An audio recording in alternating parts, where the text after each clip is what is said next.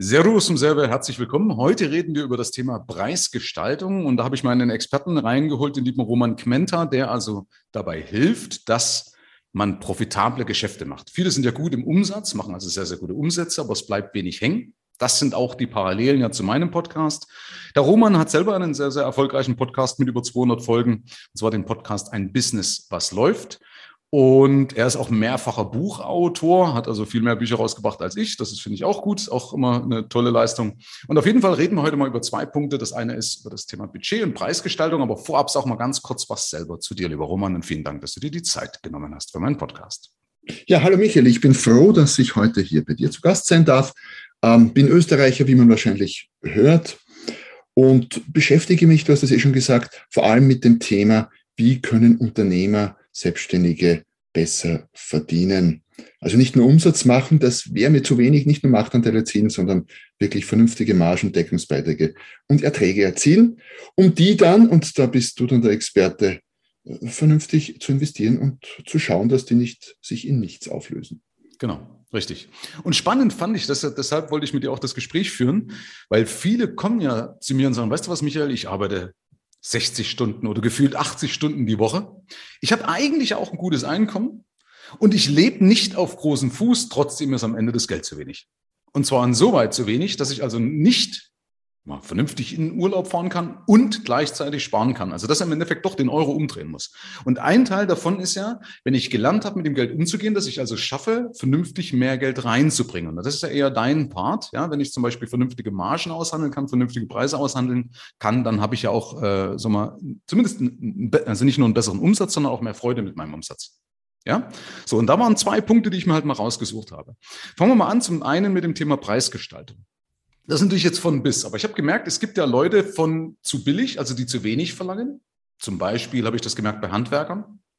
Zum Beispiel mitbekommen, dass Handwerker in der Regel erst ab einem Stundenverrechnungssatz von 75 Euro, äh, dass sich eigentlich erst ab da aber amortisiert. Schon Sprachfehler, kann ich schon gar nicht aussprechen. Also, dass sich ab da erst richtig lohnt. Ja. Äh, und zum Vergleich, weil viele sagen, ja, aber ich kann ja nicht mehr als 75 Euro, warum kann zum Beispiel ein Kfz-Mechaniker? Ja, wenn du mal schaust auf die Kfz-Rechnung, dann ist es gut und gerne auch mal dreistellig, geht das doch schon bei denen los, aber so what ist es halt, du bist ein Österreicher, aber es ist des Deutschen liebstes Kind, da kann man schon mal ein bisschen mehr bezahlen als von Dachdecker absolut Quatsch. Aber da merkt man, das sind so wahrscheinlich so ein paar Denkblockaden drin.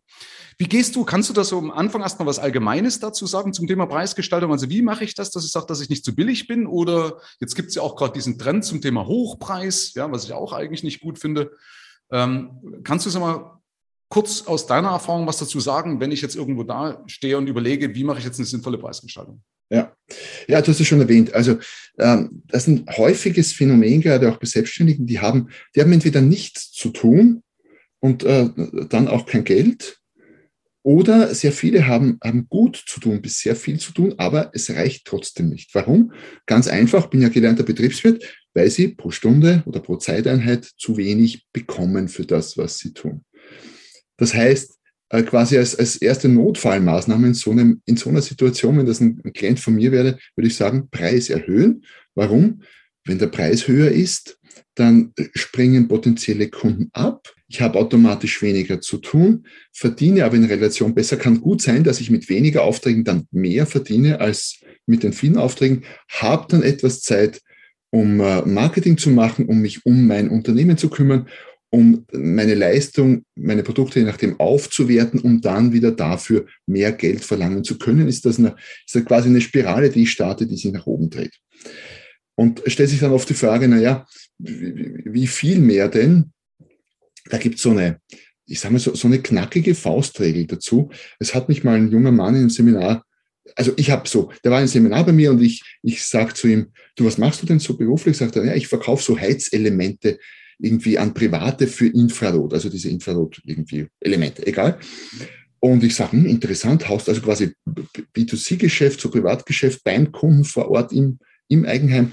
Sage ich, äh, wie, wie ist das denn da? Was hast du denn da für Erfolgsquoten, für Abschlussquoten? Mich einfach interessiert. Sagt er, 100 Prozent. Sage ich, nein, ich meine, wie oft, wenn du hingehst, wie, wie oft und dann eine Präsentation hast, wie oft verkaufst du? Sagt er, immer. Sage ich, dann hast du ein Problem. Sagt er, wieso? Ich verkaufe doch immer. Du bist zu billig, ne? Zu billig, genau. Ja. Äh, weil es kann gar nicht sein, dass ich immer abschließe. Das heißt, Ähm, der Kunde hat, jeder Kunde hat eine, ich nenne es mal eine innere Wertgrenze in seinem Kopf, was eine Leistung oder ein Produkt, ein Angebot angeht. Und ähm, wenn wir diese Wertgrenze quasi mit unserem Preis von unten anstoßen, dann äh, könnte es sein, dass der Kunde sich denkt oder eben auch laut sagt, hör mal, äh, das war zu viel, ist mir zu teuer, das übersteigt mein Budget, was auch immer. Ähm, solange wir das nicht tun, kann der Kunde natürlich trotzdem aus professioneller Sicht, weil er verhandeln will, sagen, Moment, da muss aber schon noch was. Aber mal abgesehen davon, ähm, werden wir bis dahin kein Geschäft verlieren, weil wir zu teuer sind.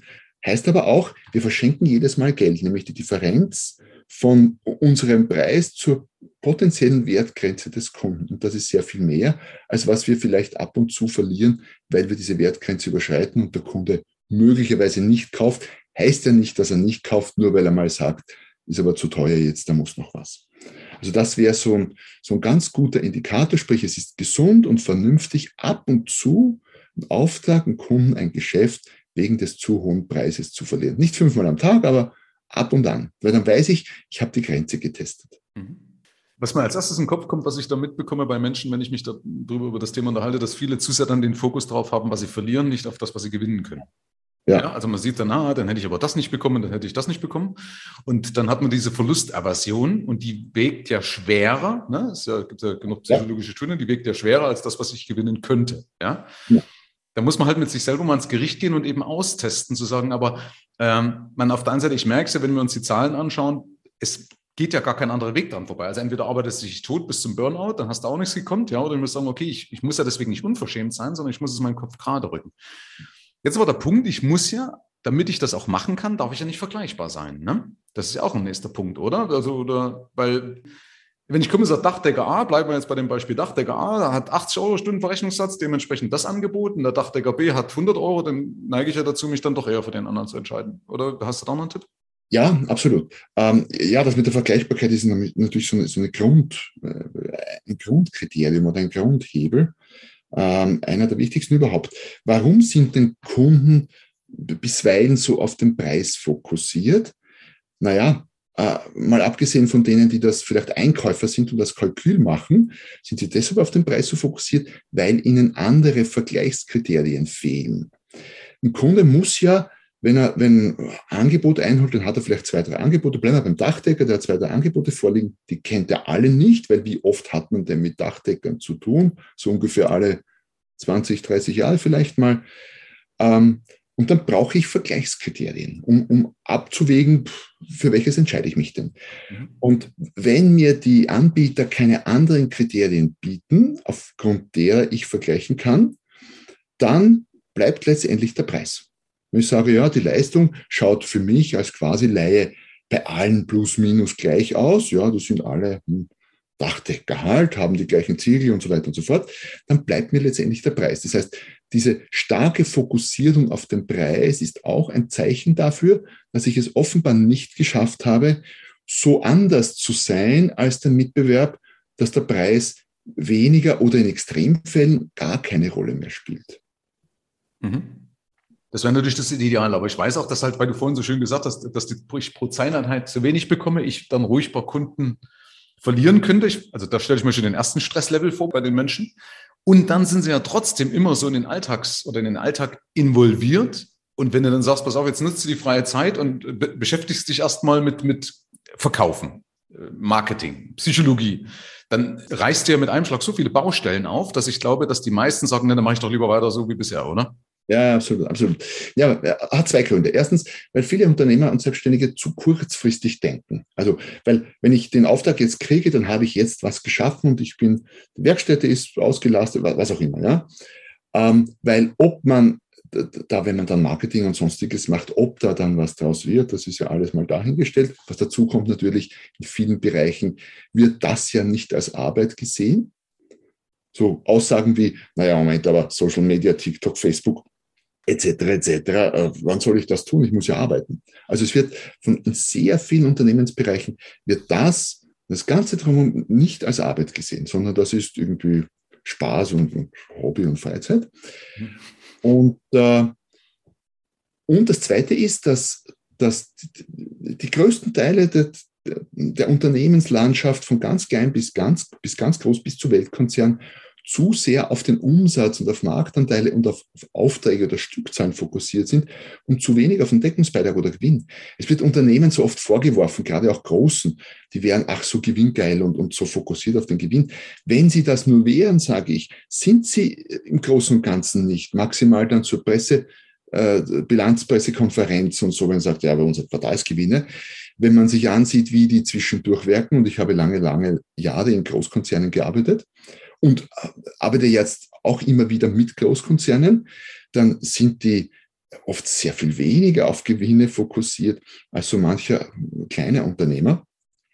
Und diese Umsatzfokussierung heißt natürlich auch, naja, wenn ich die Wahl habe, hier Umsatz jetzt oder vielleicht äh, profitableren Umsatz in der Zukunft mit Fokus auf profitabel, entscheiden sich halt viele für hier Umsatz jetzt. Was halt dazu führt, arbeiten rund um die Uhr, und es bleibt zu wenig.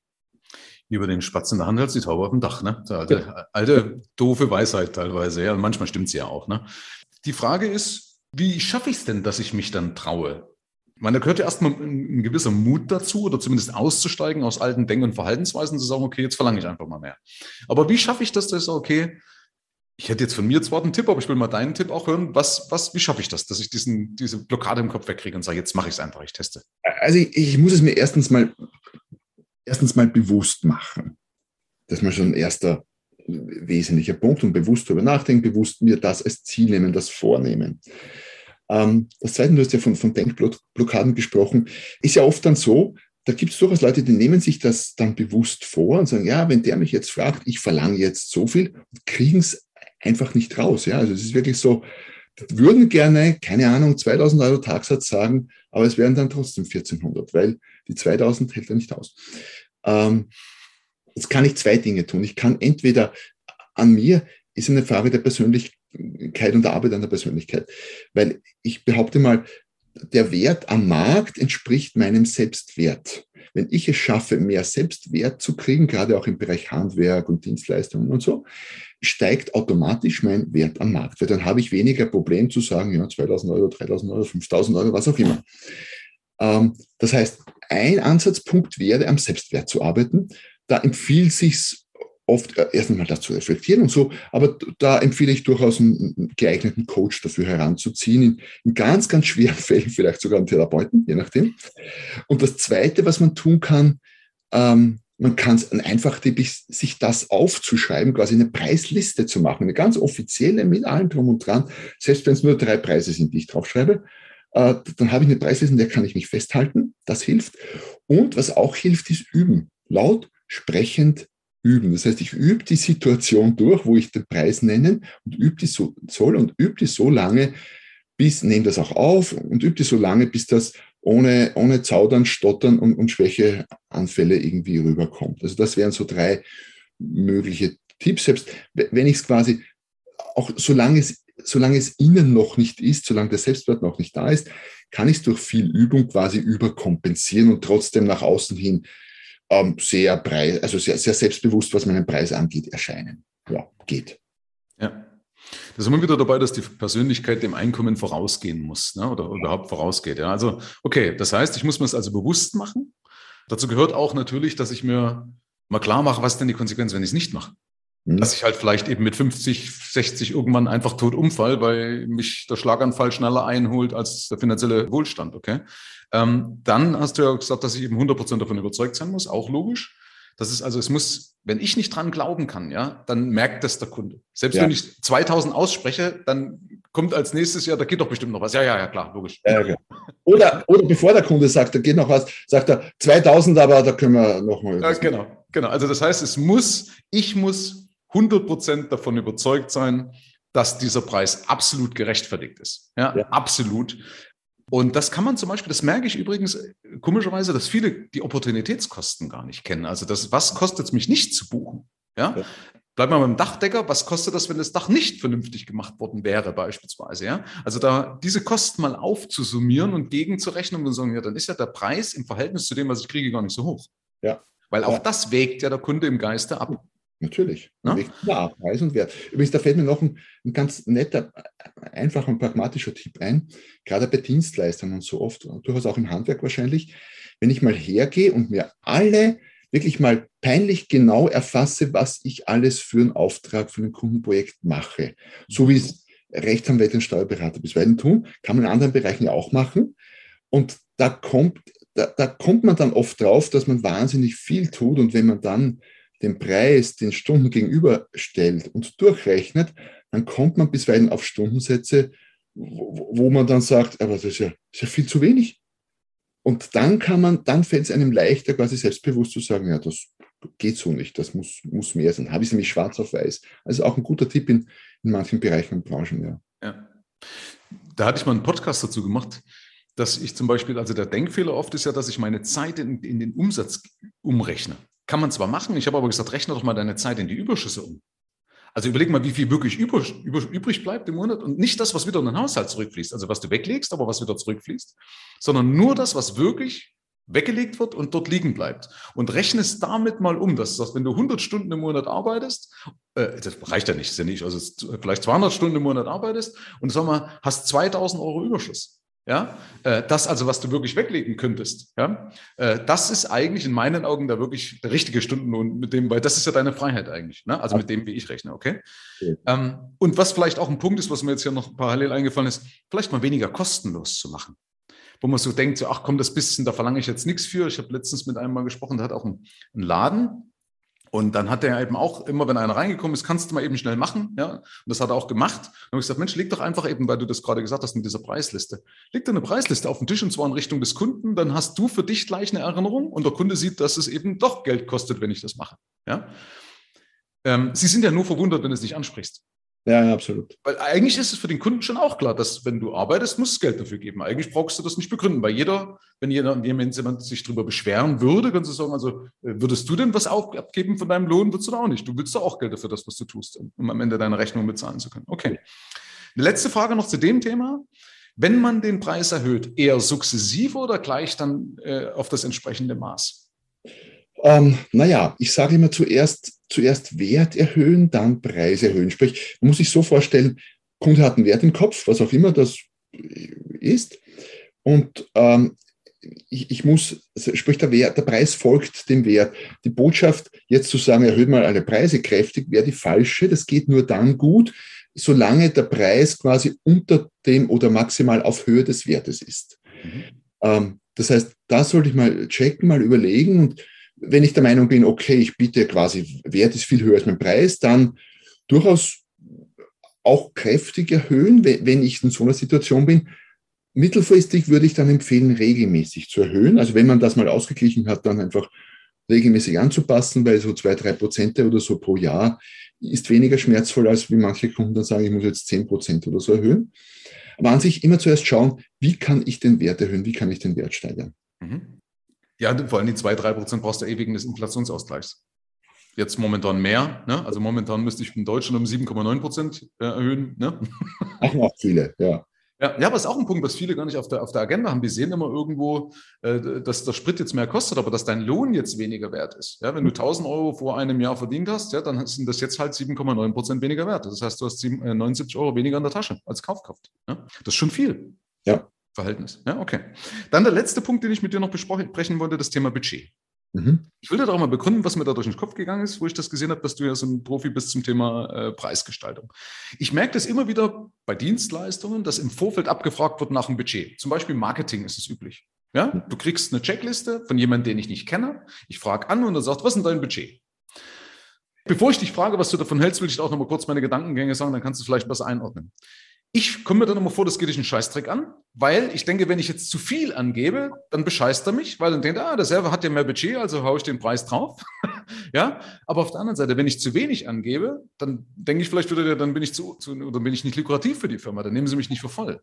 Mhm. Ähm, wie findest du generell diese Frage nach dem Budget? Hältst du das für gut oder was ist denn deine Gedanken dazu? Hm, also es kommt, wie, wie so oft in der Kommunikation, es kommt drauf an. Grundsätzlich ist ja nichts gut oder schlecht, es muss nur zur Situation passen. Mhm. Tendenziell würde ich meinen, man sollte eher nach dem Budget nicht fragen. Warum? Nehmen wir mal einen Handwerker her. Ja? Ähm, jetzt will jemand eine schöne Wohnzimmereinrichtung oder was auch immer sich machen lassen. Natürlich brauche ich so ein gewisses Gefühl. Sprechen wir hier von, von 10.000 Euro, von 50.000 Euro oder von 100.000 Euro. Ja? So, damit ich nicht so komplett daneben liege. Das lässt sich allerdings, glaube ich, auch ohne dieser klassischen Budgetfrage so ein bisschen mit anderen Fragen abchecken.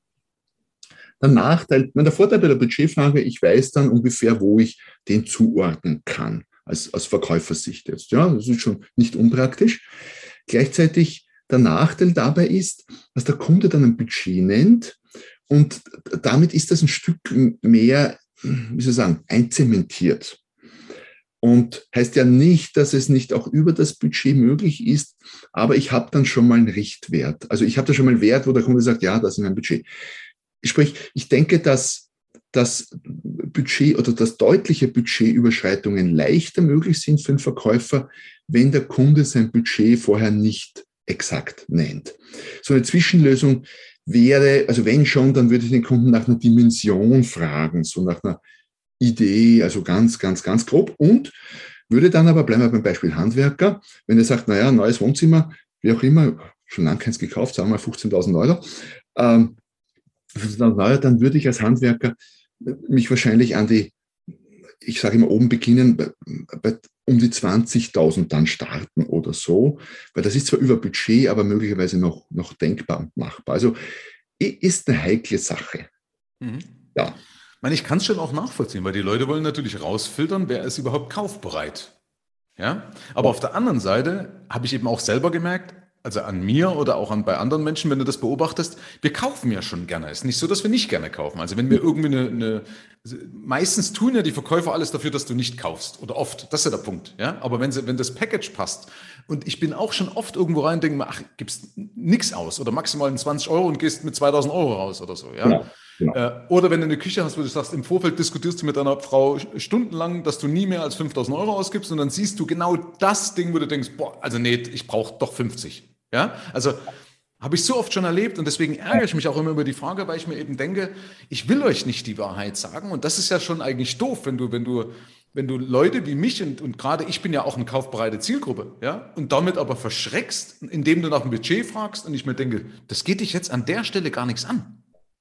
Nein, ich würde, also um das, um das zusammenzufassen, ich würde als Verkäufersicht viele, viele gute Fragen stellen und nicht die Budgetfrage in normalen Verkaufssituationen, weil ich mir denke, aufgrund dieser vielen, vielen anderen Fragen weiß ich dann als erfahrener Verkäufer ohnehin, wo ich den in etwa, in etwa einordnen kann und dann würde ich über den Bereich beginnen. Ja. Genau. Weil, wie du sagst, wir kaufen ständig Dinge, die, die viel teurer sind, als was wir eigentlich ausgeben wollten. Genau, richtig. Viel teurer manchmal, ja. Das heißt, im Endeffekt ist es ja der Tipp, dass ich besser oder nicht die Budgetfrage nutze, um im Endeffekt ist es ja ein D-Marketing, was die machen. Ne? Also die wollen ja vermeiden, dass die Falschen zu ihnen kommen und deswegen, das nennt man ja D-Marketing. Ähm, und das, wenn ich aber die richtigen Fragen stelle, dann merke ich ja auch, ob eine Kaufbereitschaft da ist. Ja. ja. Ich kenne das zum Beispiel von, von Autoverkäufern, die zum Beispiel, wenn, ich bin ja auch manchmal, bin ich im Autohaus drin und dann wundere ich mich auch, wenn die dann loslegen und ich bin eigentlich nur drin, weil meine Frau nebenbei shoppen geht und ich einfach nur gucke. Ja, also es macht schon mal Sinn, ab und zu zu fragen, ist jetzt überhaupt einer da, der überhaupt ein Auto kaufen will?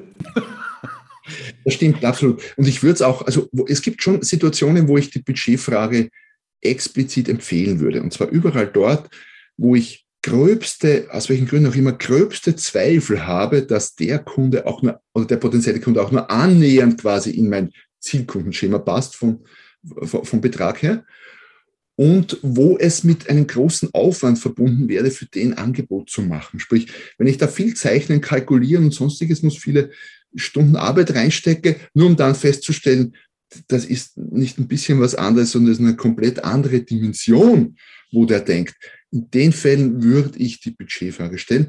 Äh, wenn das zweite nicht ist, äh, sagen wir so, ein, Auf, ein Angebot zu erstellen ist nicht großartig aufwendig, sondern eine Preisliste, brauche ich die Budgetfrage nicht stellen, weil dann ist der Aufwand überschaubar.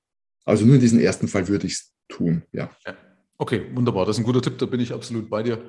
Ja, weil ich merke es halt bloß öfters auch bei Dienstleistern oder Coaches, ja, wo ich mir denke, ja, warum fragt ihr nach einer Budgetfrage? Es entsteht kein Aufwand, hast du recht, ja. Äh, das kann ich halt mal durch ein kurzes Telefonat dann abklären. Okay, wunderbar. Ich habe noch äh, kurze Fragen zum Thema Geld mal. Das mache ich immer, wenn mein Podcast kommt, aber zum Thema Geld. Lieber Roman, was war denn dein schlechtestes Investment bis dato? Du bist ja auch schon, das schätzt dich auf 37. Danke. Also, ich kommentiere es nicht, aber so in etwa. Ja. Ja, aber schade, wir haben ja jetzt kein Bild, also es nützt das ganze Geschleim, nützt ja nichts. Nein, die Hörer können mich ja googeln. Das werden wir jetzt sagen, die können mich googeln und mal einschätzen. Ja, okay. Ja, also was war dein schlechtestes Investment bis dato? Bist du auch schon lange dabei? Ja, ich habe eine Zeit lang, da war ich noch angestellt, habe ich relativ viel Geld investiert in diese, in diese Schiffsfonds. Kennst du oh. sicher noch? Die waren eine Zeit lang ganz, ganz angesagt. Ja.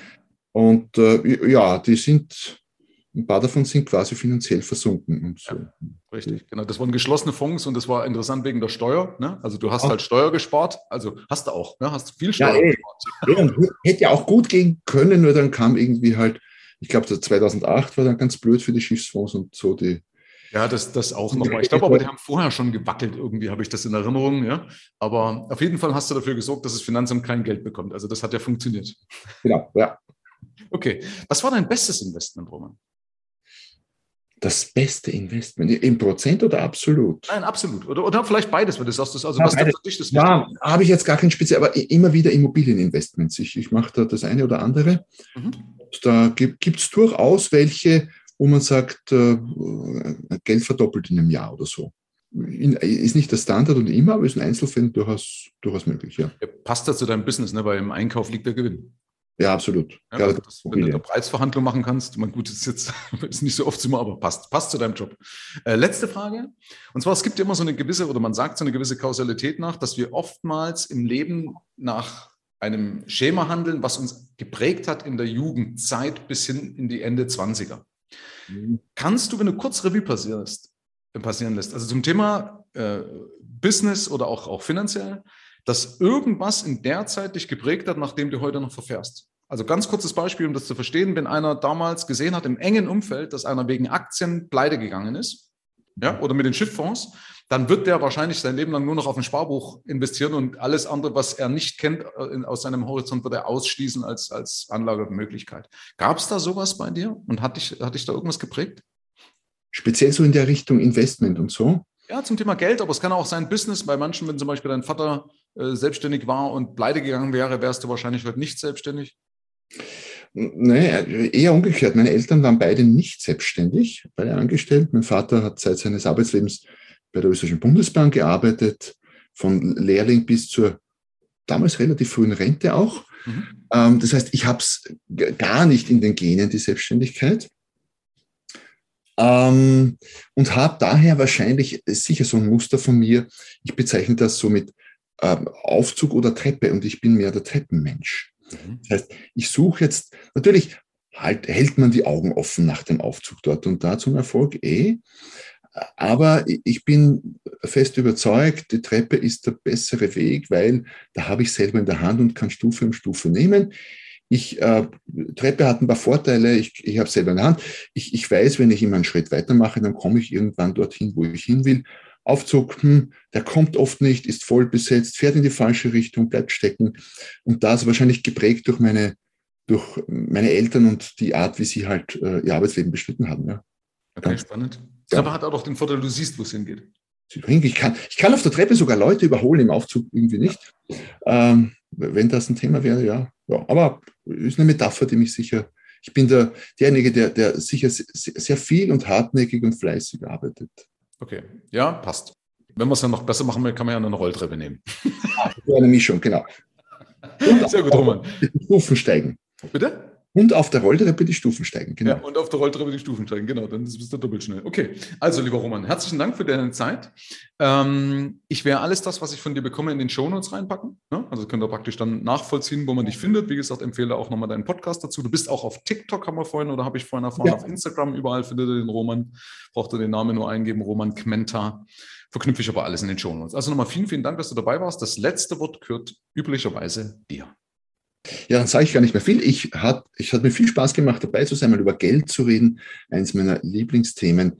Und ich hoffe, dass alle Hörerinnen und Hörer den einen oder anderen Punkt mitnehmen konnten und finanziell damit ein Stückchen erfolgreicher werden. Viel Spaß dabei. Herzlichen Dank fürs Rein und Hinhören. Ab hier liegt's an dir. Bis zur nächsten Folge. Dein Michael Serve. Schau auch gerne mal auf meiner Seite michael-serve.de vorbei. Ich freue mich, wenn du vorbeischaust.